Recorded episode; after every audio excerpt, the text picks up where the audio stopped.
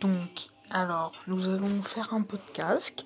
Retrouvez-nous tous les jours à 20h pour de nouvelles actualités.